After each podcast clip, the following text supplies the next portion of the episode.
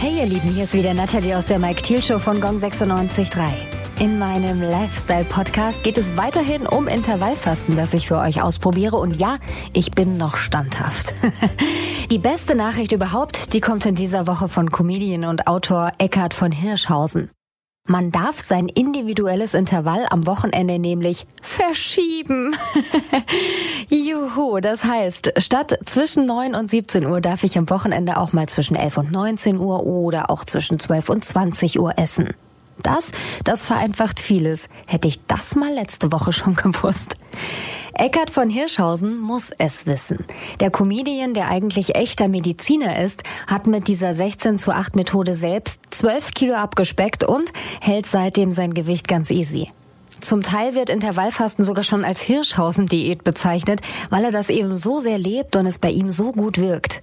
Und so heißt auch die App, die ab sofort am Start ist, mit Tipps, Erfahrungen und so weiter und so fort. Am coolsten finde ich aber, dass Hirschhausen alles so ein bisschen relativiert. Zum Beispiel diese Kaffeegeschichte. Er sagt, wenn man Kaffee in der Früh mag, ist es natürlich besser, ihn schwarz zu trinken. Wer das aber nicht kann, kann sich durchaus auch einen Schluck Milch reinschütten und das wird dem Fasten dann am Ende keinen Abbruch tun.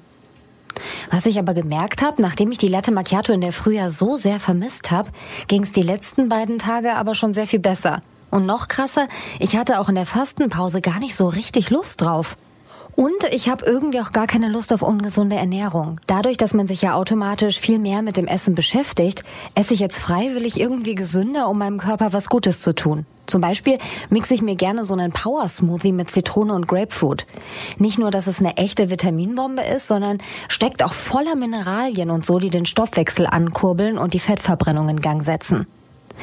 Für zwei Gläser braucht ihr einen Apfel, eine halbe Zitrone, eine Grapefruit, eine halbe Avocado und 200 Gramm Babyspinat. Dann alles waschen, in den Mixer rein, 400 Milliliter Wasser dazu und fertig ist es schon. Also was ich echt nicht gedacht habe, aber schon merke, ist, dass sich was verändert. Also ich meine jetzt gar nicht mal so das Gewicht, sondern das drumherum. Das ist echt spannend. Ich habe wirklich nicht mehr so viel Lust auf süß und ungesund und irgendwie schlafe ich abends super ein. Und das ist tatsächlich wissenschaftlich bewiesen. Im Schlaf schaltet unser Kopf ab, heißt es. Doch in unserem Körper läuft die Maschine Mensch weiter auf Hochtouren. Ein perfekt aufeinander abgestimmtes Hormonsystem sorgt dabei für den idealen Schlaf-Wach-Rhythmus.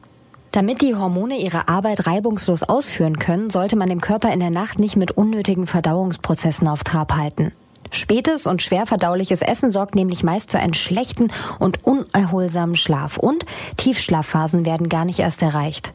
Deshalb die Empfehlung generell von Experten, ein kleines kohlenhydratarmes Abendessen zwischen 18 und 20 Uhr, danach vielleicht ein kleiner Verdauungsspaziergang, sind die beste Kombi für einen guten Schlaf. Und das ist ja Intervallfasten. Ich esse bis 17 Uhr und dann nichts mehr. Und es wird noch besser. Intervallfasten wirkt sich positiv auf die Darmgesundheit aus, sagen Experten. Der Grund dafür, durch die Essenspause haben die guten Darmbakterien endlich die Möglichkeit, sich zu vermehren. Und die Bösen werden einfach zurückgedrängt.